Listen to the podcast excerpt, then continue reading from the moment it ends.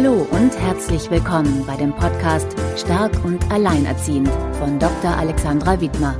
Hier geht es darum, was du selbst trotz nicht einfacher äußerer Umstände als alleinerziehende Frau bzw. alleinerziehender Mann tun kannst, deinem Alltag leichter und zufriedener mit deinen Kindern zu gestalten.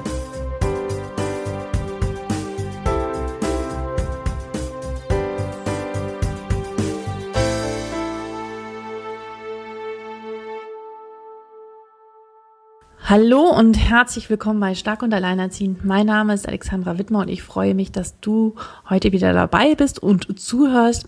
Heute freue ich mich ganz besonders über meinen Gast. Das ist die Bina Kreiselmeier. Bina Kreiselmeier ist Integrationshelferin und schön, dass du hier bist. Ja, vielen Dank, dass ich dabei sein darf. Ich freue mich sehr. Wir kennen, wir kennen uns von Facebook, ne? Da, genau. Genau, da verfolgen wir uns schon eine Zeit lang und äh, so sind wir jetzt auch zusammengekommen. Ähm, und zwar im Zusammenhang mit dem Artikel, den, wo ich Frauen gesucht habe, die den Weg aus Hartz IV gefunden haben. Und da hattest du dich genau. gemeldet und meintest so, ach, da möchte ich jetzt aber auch noch mal was zu sagen, weil das manche doch ganz schön unter Druck setzen kann. Und so haben wir kurzerhand entschlossen, einen Podcast aufzunehmen. Und ich denke, wir werden im Verlauf noch darauf kommen, was ist eigentlich, äh, was du da den Hörerinnen oder Hörern mitgeben möchtest. Seit wann bist du denn alleinerziehend und wie viele Kinder hast du? Ich bin jetzt seit viereinhalb Jahren alleinerziehend mit zwei Kindern, die acht und zehn Jahre alt sind. Genau, und bei dir gibt es noch was Besonderes, weil deine beiden äh, Töchter sind, haben eine Behinderung. Vielleicht kannst du ein bisschen was dazu erzählen. Mhm. Also die achtjährige Tochter, die hat atypischen Autismus das ist ähnlich wie der frühkindliche Autismus, nur ohne geistige Behinderung. Aber sie braucht halt sehr viel Unterstützung im Alltag, was das ganze Soziale betrifft. Und sie reagiert extrem stark auf Veränderungen. Also das reicht schon der Raumwechsel in einen anderen Klassenraum, der kann schon dazu führen, dass sie sich erbricht oder sowas, wenn sie keine Führung hat. Und die zehnjährige Tochter, die hat einen Gendefekt, der dazu führt, dass sie halt, ähm, dass sich Tumore bilden am zentralen Nervensystem, das heißt im Gehirn und am Rückenmark. Am Rückenmark hat sie jetzt auch schon mehrere. Sie hat eine Lernbehinderung, sie hat eine Speiseröhrenverengung, Wirbelsäulenverkrümmung, Bandscheiben, die sich rausschieben, etc. Also jede Menge. Hast du, ähm, sitzt sie im Rollstuhl? Nee, Gott sei Dank nicht. Und ich hoffe, dass es auch nicht passiert. Also wir müssen halt jetzt aufpassen mit den Tumoren im Rückenmark. Das kann natürlich dazu führen, dass sie querschnittsgelähmt wird. Mhm. Ähm, die eine, die ältere Tochter, die ist in einer Regelschule, hattest du mir erzählt? Nee, das ist die äh, jüngere, die autistische. Ach so, okay. Die genau. ist in der Regelschule? Mhm. In der Regelschule, genau. Die braucht aber einen Integrationshelfer, der sie dort in der Schule begleitet mhm. und ihr halt hilft, äh, gerade beim Organisi Organisieren des Alltags in der Schule halt. Ne? Und, und, das ist auch genau das, was du auch tust. Genau, das mache ich auch. Nur nicht bei deiner Tochter. Nein, das darf man nicht. Das wäre auch nicht sehr förderlich. Ja. Ja. Also das mache ich bei zwei anderen Kindern auch an einer anderen Schule. Okay, und ähm, deine, äh, deine ältere Tochter, die ist in einer, einer äh, Förderschule. Genau, das ist eine Förderschule für Kinder mit äh, motorischen Schwierigkeiten und mit Lernbehinderung. Also mhm. da ist sie auch im, im Ganztagsbereich. Mhm. Ich hatte, wir hatten schon im Vorgespräch darüber gesprochen, dass wir uns so ein bisschen heute von diesen üblichen äh, Plan meiner Fragen ein bisschen abwenden, weil ich, äh, weil du gerne auch darüber ein bisschen mehr erzählen möchtest und ich äh, auch sehr interessiert bin, wie du deinen Alltag so mit den Kindern regelst. Du hast gesagt, dein äh, Tag beginnt sehr früh. Ja. Vielleicht kannst du mal so einen typischen Tagesablauf erzählen. Ja, also ich stehe halt jeden Morgen um 5.45 Uhr auf. Dann mache ich mich schnell zurück und um 6.45 Uhr kommt schon der Bus meiner älteren Tochter, die sie zu der Förderschule bringt. Dann mache ich die andere Tochter zurecht, bringe sie zur Schule der Vormittag ist dann oft gestaltet mit äh, Stellungnahmen schreiben, zum Beispiel für die Krankenkasse, für den Pflegedienst, ähm, für die Anwälte oder ich gehe zum Jobcenter, um dort meine Sachen zu erledigen. Dann hole ich meine Tochter wieder ab, die autistische Tochter, gehe mit ihr zur Verhaltenstherapie oder um, zur Ergotherapie. Ja, um wie viel Uhr äh, holst du die denn ab? Um 12.50 Uhr. Oh, das ist schon sehr früh. Ja, die kriegen halt leider, autistische Kinder bekommen leider keine Ganztagsbetreuung. Das ist, wird vom Jugendamt nicht bezahlt. Da kriegt man höchstens 15 bis 20 Stunden in der Woche Schulbegleitung und alleine kann ich sie ja nirgendwo lassen. Und die Frage ist auch, ob die, äh, die Betreuung am Nachmittag überhaupt dafür ausgerichtet wäre, ne? Ja, ist sie halt nicht. Also in der Ganztagsschule nicht. Da müsste es schon wirklich so eine gute Schule sein wie der von meiner anderen Tochter. Das ist mhm. ja eine mhm. reine Förderschule. Da wird der Nachmittag auch besser gestaltet als jetzt in der Regelschule. Okay, das heißt also, du hast äh, von Montag bis Freitag von äh, ungefähr 9 Uhr bis äh, 12 Uhr irgendwas ähm, äh, zur freien Verfügung, in Anführungsstriche. Genau. Mhm. Aber da erledige ich halt wirklich auch alles, was ich erledigen muss. Und das war gerade in den letzten Jahren dann auch ganz viel, dass ich mit dem Gericht zu tun hatte oder es muss ja auch für alles Anträge gestellt werden, ne? auch für die Pflegestufe und so weiter. Das mhm. kostet sehr viel Zeit, die Stellungnahmen zu schreiben. Mhm. Ähm, zu den Umständen ist es so, ähm, der, es besteht kein Kontakt zum Vater, der lebt auch im Ausland. Du bekommst keinen Unterhalt und bist aufgrund der Behinderung deiner Töchter bist du natürlich zeitlich eingeschränkt und ähm, erhältst auch Hartz IV. So ist das richtig, richtig ne? Genau. Mhm. Und dann machst du noch aber zusätzlich als Ergänzung diese Integrationshelferin. Wann machst du das noch? Ja, das mache ich jetzt freitags und zwar mhm. dann von 7.45 Uhr bis 13 Uhr. Und es macht mir auch total Spaß. Es ist halt nur organisatorisch unglaublich schwierig. Und ähm, das halt so hinzukriegen, weil ich auch kein Auto habe. Ja? Also ich kann auf der einen Seite nicht die Tochter um 7.40 Uhr zur Schule bringen und selber um 7.45 Uhr in der anderen Schule sein, die drei Kilometer entfernt ist. Das ist ein bisschen schwierig. Äh, es funktioniert momentan, aber mit sehr viel Organisationstalent, sage ich mal. Mhm. Ja, also es ist nicht leicht. Ja. Mhm. Wenn ich jetzt so mal, also wir sind ja ungefähr gleich lang, ist die Trennung bei uns beiden her. Ich bin schon damals äh, total zusammengebrochen danach und dachte so, Gott, was ist jetzt los? Äh, mein ganzer Lebensplan, Konzept ist durcheinander geraten. Ähm, wie war das bei dir und mit der zusätzlichen Belastung, dass du jetzt die keine zusätzliche Unterstützung hast, ähm, dann noch mit äh, den beiden Mädchen dann allein zu leben? Also wie ging es dir die Zeit danach? Wie hat sich das entwickelt? Ja, also erstmal, ich hatte gar keine Zeit, irgendwie nachzudenken, mm. weil ich musste einfach handeln. Also als die Trennung war, lag meine Tochter im Krankenhaus. Wir wurden dann auch aus dem Haus geschmissen, als meine Tochter wegen einer anderen Sache im Krankenhaus lag. Das heißt, ich habe einfach nur funktioniert. Ich habe geguckt, jetzt so Sport wie möglich äh, zu Hause für meine Kinder zu finden. Und dann war ich auch von Anfang an einfach ja dauerhaft mit Krankenhausaufenthalten, Therapien und auch dem Gericht beschäftigt. Das heißt, ich hatte gar nicht viel Zeit nachzudenken. Ich bin dann einfach immer nur abends ins Bett gefallen, habe die Augen zugemacht und versucht zu schlafen. Mhm. Ja, also weil ähm, die, ich hatte nicht die Ruhe. Also die Zeit gab es einfach gar nicht überhaupt nachzudenken, sondern es war wirklich dieses Funktionieren, ähm, was ja auch besonders wichtig war jetzt in dem gesundheitlichen Bereich, dass ich da wirklich auch alles erledige, was notwendig ist. Was glaubst du, wo du diese Kraft hergenommen hast? Ganz einfach dafür, dass, weil ich mich ja damals willentlich für zwei Kinder entschieden habe mhm. weil ich die unglaublich lieb habe und weil ich wirklich sagen muss, dass ich trotz dieser ganzen Geschichten, die da passiert sind, möchte, dass es ihnen gut geht. Das war mir immer das wichtigste Anliegen, ja, dass sie trotzdem ein wirklich tolles und lebenswertes Leben haben. Und das gibt mir auch die Kraft, äh, das jeden Tag zu tun und natürlich auch das, was ich von den Kindern zurückbekomme. Mhm. Ja. Mhm. Hast du, was hast du für Unterstützung bekommen? Also äh, erzähl mal so dein, dein Helfernetzwerk, wie, aus was besteht das? Ähm, in erster Linie sage ich mal so, ich habe jetzt, jetzt nicht so viel Hilfe, weil das ist mit den beiden Kindern auch recht schwierig. Also gerade das autistische Kind kann ich nicht einfach mal schnell zu irgendeinem Freund geben und sagen, pass mal bitte ein paar Stunden auf. Das funktioniert leider nicht, weil sie dann wirklich mit Krankheit reagiert. Das heißt, ich bin schon ziemlich stark allein auf mich gestellt. Ähm, ich habe mir halt Hilfe gesucht, auch äh, ganz praktisch ja, durch die Krankenkasse, ja, dass ich eine Pflegestufe beantragt habe für beide Kinder, ähm, dass ich zur Caritas gegangen bin, zur Diakonie, äh, zur Lebenshilfe und mich da ganz viel informiert habe, was es da für Möglichkeiten gibt. Und äh, den Pflegedienst habe ich mit reinbezogen, dass der dann halt mal auf die Kinder aufpassen kann, wenn ich wirklich niemand anderen habe. Das sind so die Sachen, wo ich mir halt wirklich Hilfe gesucht habe. Freunde waren eher so für mich persönlich dann die emotionale Unterstützung. Okay, aber das heißt, also was ich ganz wichtig finde festzuhalten, das hast du auch vor dem im Vorgespräch gesagt, dass du, dass es schon sehr viele Möglichkeiten zur Hilfe gibt. Man muss sie sich nur suchen. Und ich glaube, da haben viele Schwierigkeit mit oder sehe ich das falsch? Also sozusagen erstmal sich aufzuraffen, sich hinzusetzen ähm, und diese ganzen Anträge und Auseinandersetzungen. Man muss ja unheimliche Willenskraft haben und Stärke haben, sich immer wieder mit diesen ganzen Institutionen auseinanderzusetzen und auch ähm, da präsent und wach aufzutreten, oder? Ja, das ist auf jeden Fall so. Aber ich sag mal so, wenn man gar keine andere Wahl hat, dann tut man das. Ja, also ich meine, ich habe einfach gemerkt, okay, ich möchte, dass meine Kinder auch einen gewissen Lebensstandard haben. Ja, also dass ich jetzt nicht irgendwie immer im Kühlschrank gucken muss, ist noch was da, sondern ich möchte, dass sie gut versorgt sind.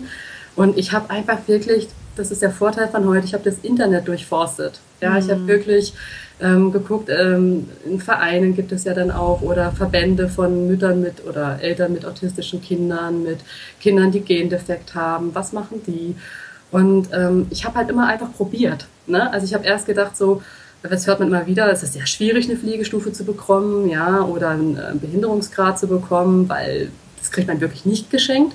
Ich habe gesagt, ich probiere es einfach. Und dann habe ich die Institution wirklich mit allen Attesten, mit allen Arztbriefen und mit einer persönlichen Stellungnahme zu bombardiert. Und ich muss sagen, ich hatte immer Erfolg. Ja, also ich habe wirklich die Pflegestufe bekommen, ich habe den Behinderungsgrad für beide Kinder bekommen und habe dadurch natürlich auch nochmal einen ganz anderen ja, Status, auch jetzt beim Jobcenter. Mhm. Ja, und das war mir wichtig. Ja. Genau, also dass du äh, von dem Jobcenter weiterhin äh, Unterstützung bekommst. Es ja. geht ja auch gar nicht anders, nicht? Also ja, nee, es geht leider wirklich nicht anders.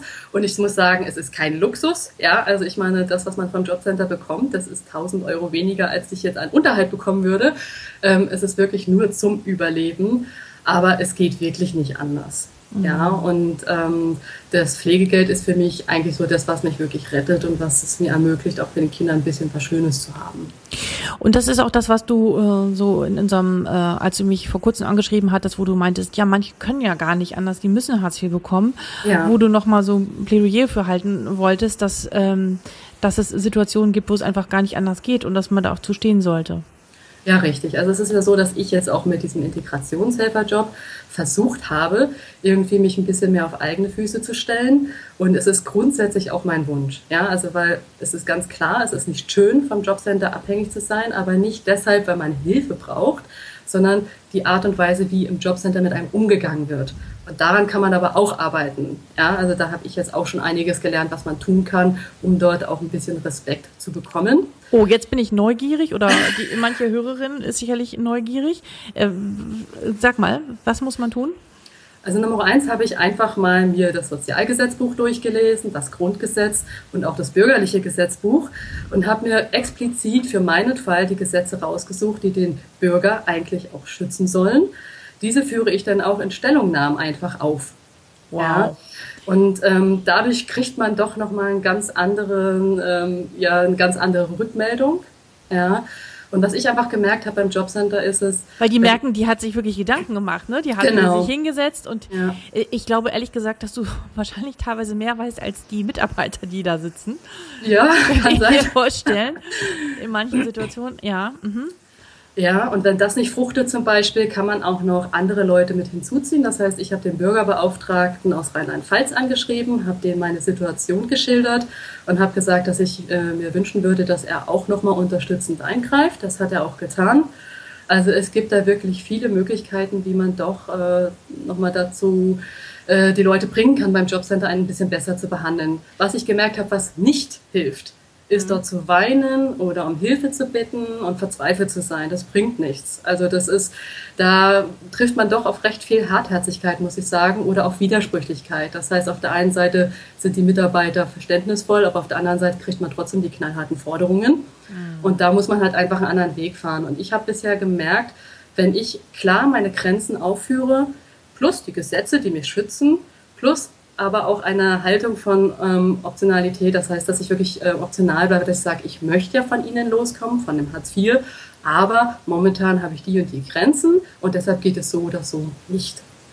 Ja, und das hilft dann, muss ich sagen.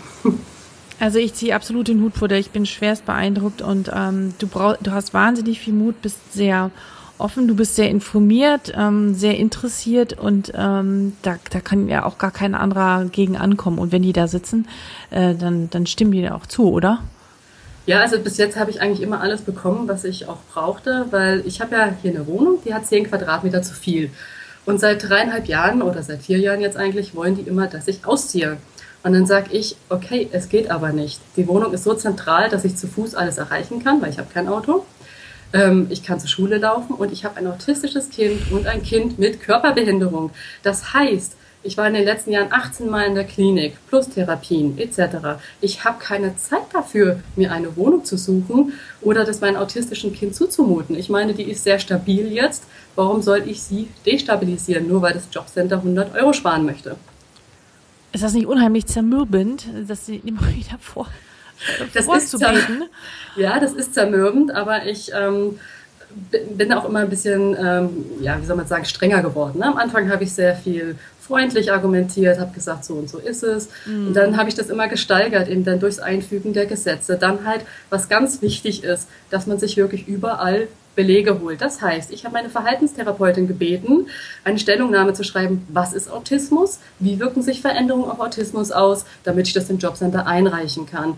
Ich habe der Kinderpsychologen gebeten, das Gleiche zu tun. Den Jugendamt, den habe ich gebeten, mir zu attestieren, dass ich meine Tochter frühzeitig von der Schule abholen muss. Auch nochmal, was ist Autismus, was ist diese Körperbehinderung? Und das schmeiße ich denen dann immer alles hin sehr gut. Sehr gut. Und ähm, dadurch ist dann irgendwann mal auch denen ihre, ich sag mal, ähm, Weisheit am Ende, sagen wir es mal so, äh, wo sie dann einfach auch nichts mehr gegen argumentieren können. Ja, und durch den Bürgerbeauftragten, da hat mir jetzt meine Fallmanagerin gesagt, ja, dass sie den eingeschaltet hat, das war wirklich sehr gut. Also die ist, tun jetzt heiß diskutieren, wie sie dann ihre Wohnung mal behalten können. Ich so, wunderbar, das freut mich. Ja. Mein und Gott, ja. Ich, das äh, gibt Wege. ja. ja. Gibt es bei dir, ähm, ja, ich bin schwerst beeindruckt, merkst du, ähm, gibt es bei dir dennoch so innere Selbstgespräche, die so dich Kraft kosten? Ich habe da ja in dem, ich hatte da ja so äh, sechs äh, Sätze, nee, fünf, die ich immer so aufführe. Das war diese, ich darf keinen Fehler machen, wo ich jetzt allein bin mit meinen Kindern. Ich muss immer stark sein, ich bin allein verantwortlich, ich muss aufpassen, ich schaffe es nicht. Oder ich muss mich anpassen. Kennst du da ein Satz von so ein inneres Selbstgespräch, was immer mal wieder bei dir auftaucht? Ja, also es war vor allem am Anfang sehr stark so der erste Satz. Ne, ich darf jetzt keinen Fehler machen, weil durch meine Geschichte hatte ich auch sehr viel zu tun mit dem Jugendamt, mit Verfahrensbeiständen etc. Ja. Und da war ich irgendwie sehr unter Druck gesetzt, doch nach außen hin ein sehr stabiles Bild zu vermitteln. Ja. Und äh, das hat mich doch ein bisschen gestresst. Das glaube ich. Mhm. Ja. Und ähm, was mich ganz stark äh, irgendwie geschwächt hat, immer wieder mal, war der Gedanke, ich kann meinen Kindern jetzt gar nichts mehr bieten. Ja, mhm. das war irgendwie das, was, wo ich viel, viel, viel Sorge hatte. Und ähm, das hat sich jetzt aber auch stark gewandelt. Wie hat sich das gewandelt? Was ist da passiert? Ähm, ich habe einfach immer mal wieder beobachtet und äh, wie meine Kinder drauf sind. Und das sind sehr, sehr glückliche Kinder. Also ich muss sagen, auch die Rückmeldungen, die ich von Ärzten bekomme, die ich von den Schulen bekomme, wo die sagen, also die Kinder, die sind ja so sozial und die sind ja so hilfsbereit, also die sind wirklich toll. Und da habe ich mir gedacht, okay, wenn die so toll sind, dann muss ich ja doch irgendwie was Richtiges machen, auch wenn ich ihnen jetzt nicht jedes Jahr einen Urlaub bieten kann oder sonstiges. Und das hat mich einfach entspannt. Hm. Ja, und auch mhm ja, die harmonische Beziehung zwischen den Kindern und mir. Ja, die ist einfach toll. Hm. Ja, Gab es denn noch mal so einen Moment, wo du sagtest, da bist du absolut an eine Grenze gekommen? Was war so deine größte Herausforderung bislang? Ja, das war die, als mein Ex-Mann von einem auf den anderen Tag keinen Unterhalt gezahlt hat und ich ja dementsprechend auch kein Hartz IV hatte und drei Monate ohne Unterhalt und ohne Hartz IV gelebt habe.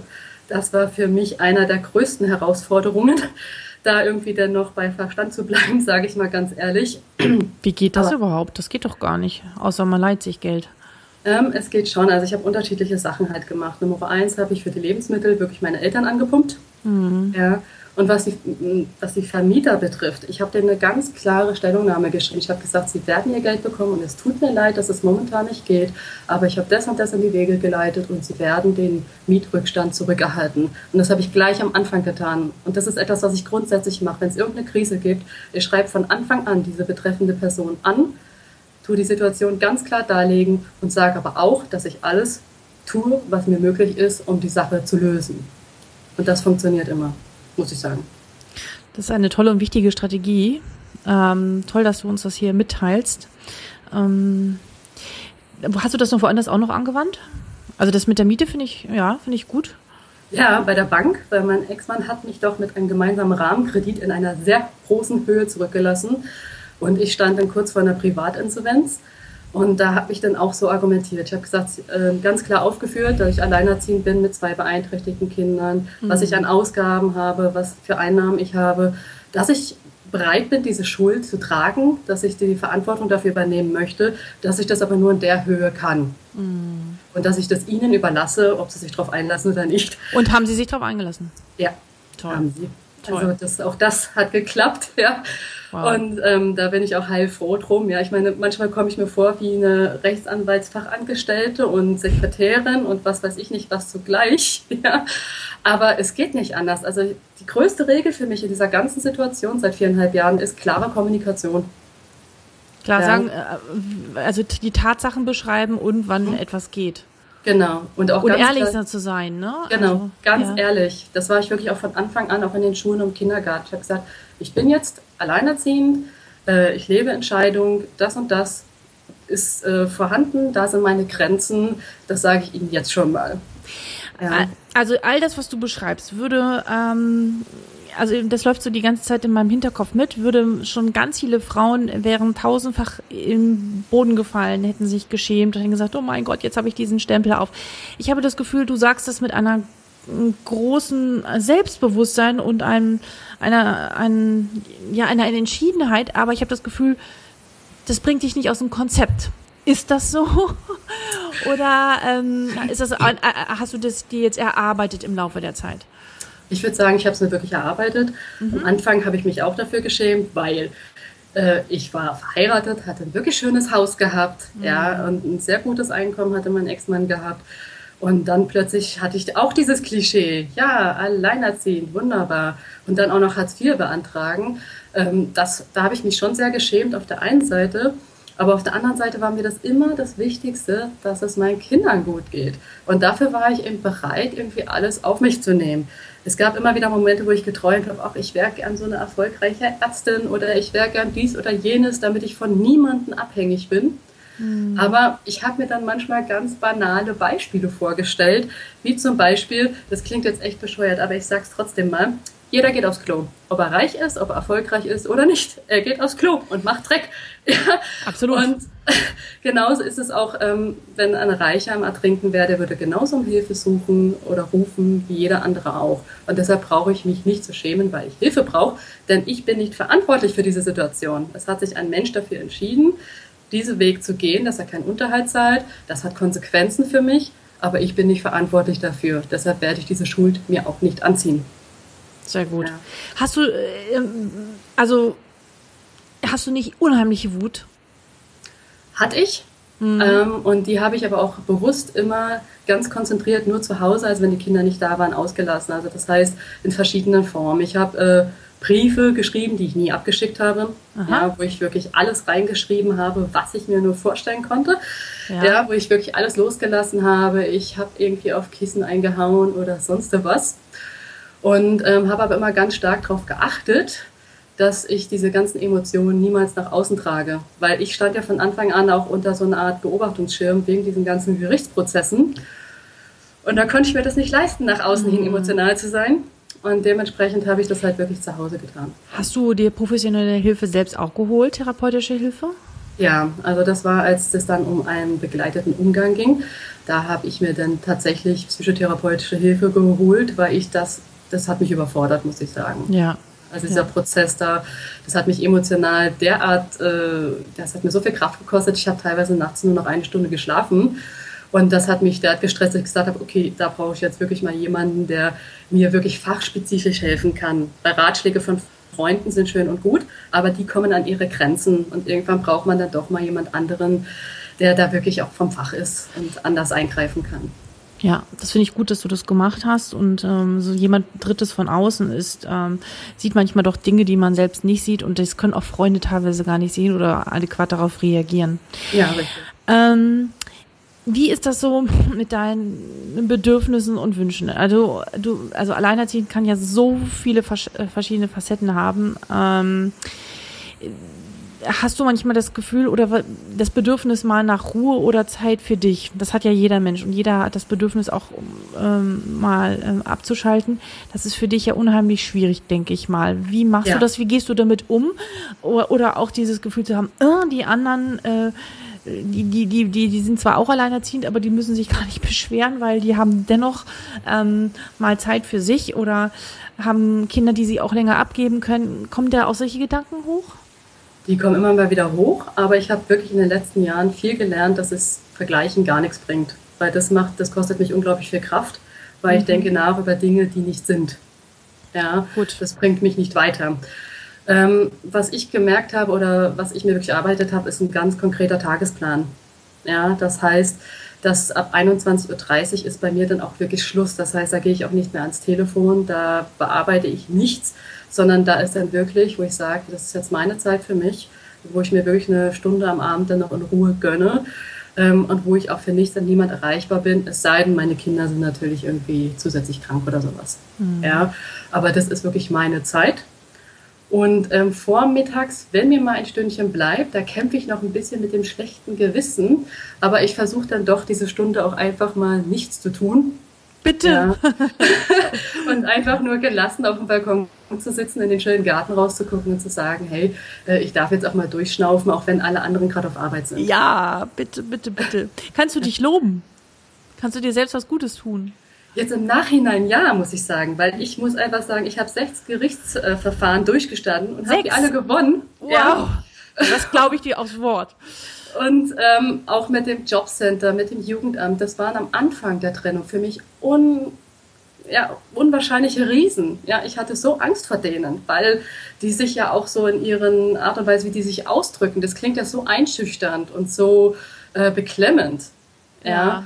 Und ich habe aber gemerkt mit den Jahren, dass man wirklich es lernen kann, diesen Riesen entgegenzutreten und zu sagen, okay, nur weil ich jetzt geschieden bin, bin ich kein unmündiger Mensch, mit dem man machen kann, was man möchte, sondern ich bin eine erwachsene, eigenständige Person und ich habe meine Grenzen und die äußere ich hier auch ganz klar. Ja. Und das hat mir wirklich geholfen. Ich glaube, mit deinen Aussagen oder mit all dem, was du erzählst, wirst du so vielen helfen. Also ich danke dir jetzt schon mal, ähm, dass du äh, so groß bist und da so mutig bist, auf die zuzugehen, ähm, weil die natürlich häufig bei ganz vielen Angst und Schrecken äh, verbreiten und ähm, ja, viele in so eine absolute Ohnmacht und Hilflosigkeit führen. Ja. Mhm. Also ich meine, das ist ja auch der Tonus vom Jobcenter, ist ja wirklich alles andere als ja, freundlich. Ne? Mhm. Also da kann man schon mal irgendwie an, an sich selber zweifeln. Ich muss aber auch sagen, dass ich dann auch in Gesprächen mit Leuten beim Jobcenter, die haben mir dann irgendwann auch mal gesagt, ja, für Menschen wie Sie ist Hartz IV da. Mhm. Ja, mhm. und sie brauchen sich dafür nicht zu schämen. Mhm. Ja, und ja, die Briefe sind sehr unpersönlich und die klingen sehr streng. Aber das ist, weil das alles maschinengefertigte Standardbriefe sind. Ja. ja. Ich finde, da finde ich irgendwie müsste sich auch ein bisschen was ändern in diesem ganzen System. Ja, weil man ist plötzlich beim Jobcenter ein Kunde oder eine Nummer und das funktioniert aber so nicht, weil jede Geschichte anders ist. Ja, das kann man nicht einfach so pauschalisieren. Ja. ja. Okay. Versuche ich dem Jobcenter aber auch mal zu vermitteln. ja. So wie ich dich wahrnehme, wirst du das auch äh, vermitteln können und vielleicht auch mal was erreichen. Ähm, was würdest du einer Alleinerziehenden empfehlen, die ja frisch in diese Situation gekommen ist, besonders denen, die auch mit behinderten Kindern zusammenleben? Was hättest du gerne vorher gewusst? Was hätte ich gern vorher gewusst? Ähm, ich hätte gern vorher deine Seite gekannt, aber die war da auch noch nicht da. Nein. ähm, was hätte ich gern vorher gewusst? Ähm, äh, was hast du daraus mitgenommen? Also jetzt frage ich mal direkt nach. Also was hat dir diese Seite vermittelt oder was war das war für dich angenehm? Das Allerwichtigste, was ich echt, also was mich wirklich sehr stark berührt hat, auch einfach war, dass ähm, dieses Alleinerziehendsein nicht klassenbedingt ist, sage ich jetzt mal wirklich so. Ja, mhm. also das ist jetzt nicht irgendwie so, das trifft jetzt in erster Linie Leute, die äh, vielleicht äh, ganz einfach sind oder so, sondern es kann wirklich jeden treffen. Ja. ja. Dann fand ich das bei deiner Seite von Anfang an super, diese Mischung natürlich aus professionellen Ratschlägen, aber auch äh, die Authentizität, dadurch, dass du es selber erlebt hast. Ja. Mhm. Ja. Ähm, dann fand ich das auch im Vergleich jetzt zu Foren. Es gibt ja auch so Foren, wo Alleinerziehende sich schreiben oder so weiter. Ähm, die fand ich oft nicht so hilfreich, weil ähm, da wird halt einfach viel gejammert und ähm, es ist auch gut, dass man Sachen loswerden kann, aber es ist kein Leitfaden da, wie man aus der Sache rauskommen kann oder was man besser machen kann, um äh, besser mit der Situation umzugehen. Und das fand ich bei dir halt einfach super, es war zielorientiert, ja, und das hat mir halt sehr, sehr geholfen. Vielen Dank, das freut mich. Also ich finde auch, man darf mal jammern, aber dann muss man auch wieder gucken, okay, was kann ich jetzt trotz dieser ganzen, des ganzen Mistes tun? Genau. Und aus deiner Situation heraus äh, äh, umso mehr ähm, äh, bewundernswert. Und warst du immer so, dass du, also äh, jetzt mal so in deinem Leben äh, vor, vor zehn Jahren oder vor 20 Jahren, warst du immer jemand, der immer geguckt hat, okay, was kann ich jetzt tun, was kann ich machen? Oder ist das auch etwas, was du erst mit dieser Trennung und mit deinen Kindern entwickelt hast? Das habe ich wirklich tatsächlich erst mit den Kindern und mit der Trennungssituation entwickelt. Ich weiß noch, dass ich direkt nach der Trennung zu meiner Mutter gesagt habe, ich werde kein Opfer sein.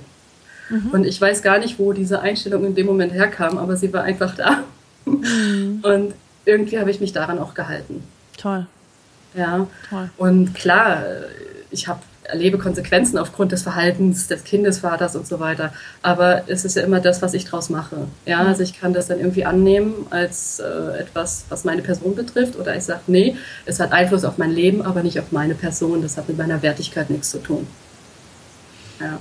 Das werde ich auf alle Fälle mit in die Shownotes schreiben. Das ist so, so, so, so wichtig. Und liebe Hörerinnen oder Hörer, wenn du das hörst und das mitnimmst, dann bin ich und ich glaube, dann bist du auch sehr glücklich, wenn wir das den anderen vermitteln können. Ja. Ja, was Hast, ich noch. Ja. Äh, was ich gerade noch auf deine Frage mit den Tipps für ähm, Alleinerziehende ja, genau, mit äh, Beeinträchtigten. Ja, also was da wichtig ist, fand ich, was mir sehr geholfen hat, war von Anfang an Kontakt zum Jugendamt aufzunehmen. Mhm. Ja, also zum Sozialarbeiter, weil die auch nochmal Hilfsmöglichkeiten anbieten können. Dann natürlich, wenn noch keine Pflegestufe vorhanden ist, den medizinischen äh, Dienst beauftragen, da mal den Pflegebedarf zu prüfen. Ja. ja. Äh, die Lebenshilfe zu kontaktieren, wo man wirklich äh, auch Auszeiten bekommen kann, dadurch, dass man eben, dass ein Mitarbeiter ins Haus kommt. Und Familienhilfe beantragen beim Jugendamt, das ist auch noch sehr, sehr hilfreich. Äh, von der Lebenshilfe, äh, da gibst du mir nochmal die Links. Ja, das kann ich alles nochmal. Das, das, das wäre ja. toll. Gibst du ein, gibt es ein Buch oder auch, also erstmal ein Lieblingszitat, was dir Mut und Kraft gibt? Ja, das, ähm, Moment, das muss ich tatsächlich ablesen, weil ich das irgendwie nicht auswendig kann, aber es ist halt, weil, weil ich damit sehr viel mehr verbinde. Ja? ja. Und zwar ist das, verbringe den Tag damit, jede Kleinigkeit wertzuschätzen, die des Weges kommt und du wirst den Tag mit einem tiefen Gefühl der Dankbarkeit für dein Leben beenden. Hm, schön. Weil es gibt halt wirklich, egal, ich war wirklich in Situationen, wo ich gedacht habe, das ist so abartig. Ja, also auf der einen Seite kriegst du die Diagnose, ja, ihre Tochter hat einen Tumor an der Speiseröhre. Der Ex-Mann schreibt, ich bin seit gestern mit Jessica verheiratet und möchte Kinder sehen. Und das Jobcenter sagt, ihre Wohnung äh, ist zu groß. Und dann steht man da und sagt, wie soll ich denn jetzt noch irgendwie irgendwas Schönes in diesem Leben sehen mhm. können? Ja, und dann habe ich mich dann halt wirklich bewusst dafür entschieden, äh, mir Blumen anzugucken oder die Natur oder es klingt jetzt ein bisschen ungesund, aber ein gutes Glas Cola finde ich einfach ganz toll und war dann einfach Alles dankbar gut. dafür. Ja. Und das habe ich gemerkt, dass wirklich Kleinigkeiten, das hat ganz viel mit der Blickweise zu tun. Ne? Also ich meine, ich kann alles mir angucken und sagen, es ist so schlecht und so schlimm und so ätzend. Oder ich gucke mal, wo sind die kleinen Lichtblicke? Ja, wo blinkt es hier und da? Was ist noch schön? Ja. Das ist eine unheimliche Gabe in der Situation. Also wenn solche Dinge alle auf einen einprasseln, noch diesen Blick zu behalten, das ist wirklich äh, eine Kunst und also wirklich ganz, ganz toll. Und ein Buch? Ähm, das war dieses, ich glaube, das hattest du sogar vorgeschlagen, von Russ Harris, diesen, wer dem Glück hinterher rennt, rennt daran vorbei. Ähm, ja, genau. Genau, das fand ich nämlich echt cool, weil ja. ähm, da gab es so einen Satz, der mich total bewegt hat und der, der hat bei mir auch echt emotional ganz schön was verändert. Und zwar stand da, wahrer Erfolg ist es, nach deinen Werten zu leben. Absolut. Ja, und das hat mich derart ergriffen, weil ich mir gedacht habe, okay, ich lebe nach meinen Werten. Das führt dazu, dass ich ziemlich viel angefeindet werde. Ja, jetzt zum Beispiel von meinem Ex-Mann oder von auch mal den Ämtern, die ein bisschen andere Einstellungen haben. Ja, aber ich bin bereit, wenn ich nach meinen Werten lebe, auch die Konsequenzen zu tragen. Und das definiert mich als Person. Das heißt, ich entscheide ja tatsächlich in dieser ganzen verrückten Situation noch selbst. Ja, und das hat mir ein gutes Gefühl gegeben. Magst du deine, deine wichtigsten Werte verraten und wie du sie gefunden hast? Ähm, für mich mein wichtigster Wert ist ähm, bezogen auf die Kinder wirklich, dass ich sage, ähm, auch wenn ich jetzt geschieden bin, dann heißt das nicht, dass jetzt plötzlich ähm, ich sie einfach auszulagern habe, weil man das von mir fordert, sondern ich möchte so für sie da sein, wie sie es brauchen. Und wenn man sein Kind öfter mal auf der Intensivstation hat oder sowas, hat man auch nochmal ein anderes Schutzempfinden, glaube ich. Ja. ja. Und deswegen, dass ich da wirklich für einstehe und sage, ich habe auch damals, ja auch in der Ehe, mich eigentlich für die Position Hausfrau entschieden, erstmal. Ja, dass ich, solange die Kinder klein sind, wirklich zu Hause bin und ähm, dass das für mich einfach in Ordnung und gut ist. Ja, mhm. weil ich einfach das toll finde. Mhm. Ja, und dann Wert ist für mich auch wirklich, wie geht man miteinander um, wie redet man miteinander, egal mit wem man zu tun hat. Also Respekt. Ja? Respekt. Ich habe so unglaubliches Bedürfnis nach Respekt für andere, für mich selber. Ja, und zwar in jeder Situation. Ja, weil ich sag mal so, was man so alles mitkriegt, wenn man so sechs Gerichtsprozesse durchzieht, äh, ist schon ein bisschen heftig, wo ich manchmal denke, Leute, wo habt ihr eigentlich noch eure ja, menschliche Würde? Wo ist euer Respekt vor der Menschenwürde eigentlich noch? Mhm. Ja. Häufig ist es ja so, aber da werde ich auch noch mal, glaube ich, einen Artikel zu schreiben oder einen Podcast aufnehmen, dass natürlich die Werte ähm, im, innerhalb von Trennung oder äh, verloren gehen oder man sie einfach gar nicht mehr sieht. Ich nenne Werte auch gerne, vergleiche das immer gerne mit Leuchttürmen. Mhm. Und wenn da so ein Tsunami kommt und die Wellen so hochschlagen, dass man seine Leuchttürme nicht mehr sieht. Und äh, ich finde, häufig ist es so, dass nach diesen Trennungen man erstmal wieder seine Werte vielleicht umdefinieren muss oder erstmal finden muss oder manche wissen gar nicht, was überhaupt ihre Werte sind, die sie im, Leben, im Leben leiten. Und die Werte, die, die so wie Leuchttürme sind, ne? auch wenn die See rau ist, man weiß, okay, dafür stehe ich und das ist mir wichtig. Mhm. Ähm, und das und deswegen sind viele auch so unzufrieden und dümpeln so vor sich hin, weil sie sich nicht definiert haben. Aber das äh, darüber werde ich auf alle Fälle auch noch mal was schreiben. Aber, aber toll, dass du sie weißt und das gibt, glaube ich, auch un unheimlich viel Ruhe und Kraft. Ja, ja das Buch werde ich nochmal verlinken. Mhm. ja, also ich habe halt wirklich gemerkt, dass ähm, Wert ist für mich einfach, dass ich mich auch nicht definiere über das, was andere von mir denken. Ja, sondern weil ich bin in meiner Situation, niemand muss diese Situation tragen, so wie ich. Mhm. Ja, und deshalb bin ich auch allein dafür verantwortlich und kann auch selber entscheiden, was ich daraus mache. Ja, mhm. ich muss mich da nicht irgendwie leiten lassen von den Meinungen anderer. Mhm. Ja, und das ist mir halt auch ganz wichtig. Und ein Wert ist für mich einfach so auch dieser Grundwert. Für mich ist ein Mensch einfach wertvoll, weil er Mensch ist. Ja. ja. Und das ist irgendwie so was, was in mir so stark drin ist, irgendwie so dieser Respekt vor anderen Menschen, ja, zu unterscheiden zwischen den Taten, die er tut und zwischen dem, was er als einfach nur als Mensch ist, mhm. ja, und danach auch zu leben und auch für meine Kinder halt. Mhm. Ja, das ist mir halt wirklich wichtig, sage ich mal. Und dass ich mich auch nicht definiere über das, äh, was ich sein könnte, wenn das Wörtchen wenn nicht wäre und so weiter, ja, sondern das wirklich zu lernen. Das äh, anzunehmen, was jetzt ist. Genau, das anzunehmen und daraus irgendwie auch das Beste zu machen, weil ähm, ich habe einfach gemerkt, was mich unglaublich viel Kraft kostet, ist, wenn ich drüber nachdenke, was passieren könnte, was wäre, wenn es anders gelaufen wäre. Das ist verschwendete Energie, die ich mir nicht leisten kann.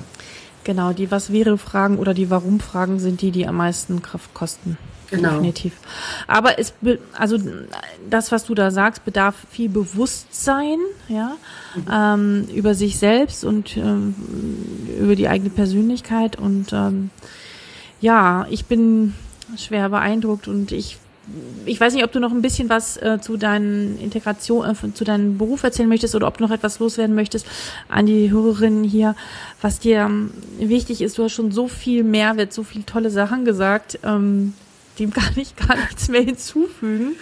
Ja. Ähm, aber es ist nochmal sozusagen, ja, die Möglichkeit, nochmal vielleicht etwas denen zu sagen, die auch mit behinderten Kindern leben, ähm, ja, was dir wichtig ist oder was dir so mhm. auf dem Herzen liegt. Dann ja. kannst du das gern tun. Dankeschön. Also was mir wirklich wichtig ist, erst nochmal dieses Bewusstsein wirklich, äh, Kinder mit Behinderung zu haben. Daran hat man als Eltern keine Schuld. Und äh, diese Kinder sind wunderbar und das, was du jeden Tag für diese Kinder tust, ist absolut wertvoll und muss nicht verglichen werden mit irgendeinem anderen Vollzeitjob im Sinne dessen, dass ein Arzt irgendwie was Besseres bewirkt oder sowas, sondern du investierst in Menschen und das ist sehr, sehr wertvoll. Und für diejenigen, die auch von Hartz IV leben müssen, weil das die Umstände momentan fordern, das entwertet dich nicht, sondern du bist genauso wertvoll wie jeder andere Mensch. Du übernimmst Verantwortung, weil du sagst, ich brauche Hilfe und du nimmst diese Hilfe in Form von Hartz IV an. Und das macht dich nicht wertlos, sondern zeigt einfach nur, dass du in der Lage bist, Verantwortung zu übernehmen und das ist gut. Genau. Wunderbar. Ja, ganz toll und vielen, vielen Dank, dass du äh, so offen hier darüber gesprochen hast. Gibt es, also ich kann mir vorstellen, dass es durchaus einige Frauen geben wird, die gerne mit dir in Kontakt treten möchten oder gerne mit dir schreiben möchten. Ist das möglich oder sagst du, ich möchte nicht? Äh, gibst du deine E-Mail-Adresse raus, ja oder nein? Oder wie wollen wir das machen? Ja, also ich habe ja jetzt leider nicht irgendeine tolle Seite oder sowas, ja. Ähm, ich kann gerne meine E-Mail-Adresse, also die kannst du gerne da auch irgendwie hinschreiben, das ist kein Problem, weil ich ähm, wirklich, denke ich, viele, viele Ideen habe, wo man in gewissen Situationen äh, doch wirklich Hilfe finden kann und die würde ich dann auch gerne weitergeben, wenn jemand Bedarf sieht. Vielleicht, vielleicht machst du doch eine Seite auf. Hm? Du hast so viele, also du hast so viel Erfahrung, so viel Information. Das wäre, also ich glaube, da würden sich sehr viele drüber freuen, oder? ähm, also nur mal so als Idee. Ähm, ich glaube, das wäre ein großer Erfolg. Aber das ja. ist äh, nur so, da können wir ja nochmal drüber sprechen. Genau, weil ich habe keine Ahnung, wie sowas geht. Ah, alles einfach. äh, nicht so, also das kann man alles lernen. Also äh, das, was du geschafft hast, das ist dagegen ein, äh, also äh, da ist eine Webseite aufbauen. Ähm, das machst du mit links. Das okay. ich dir. Okay, liebe Wiener, ich danke dir tausendfach und ähm, liebe Hörerinnen und Hörer, ich ähm, möchte gar nichts mehr weiter zum Ende sagen. Äh, das war einfach ein wunderbares, tolles wertvolles Interview und ich wünsche mir, dass du anderen ähm, davon berichtest, ähm, weil ich das äh, ja einfach äh, grandios fand und ähm, so viel Mut machen kann, den Blick in eine andere Richtung zu, zu, ja, zu wenden und ähm, so zu sein wie Bina und das, was sie uns hier mitgegeben hat. Vielen, vielen Dank und ähm, ja, bis bald, Pina. Tschüss. Tschüss.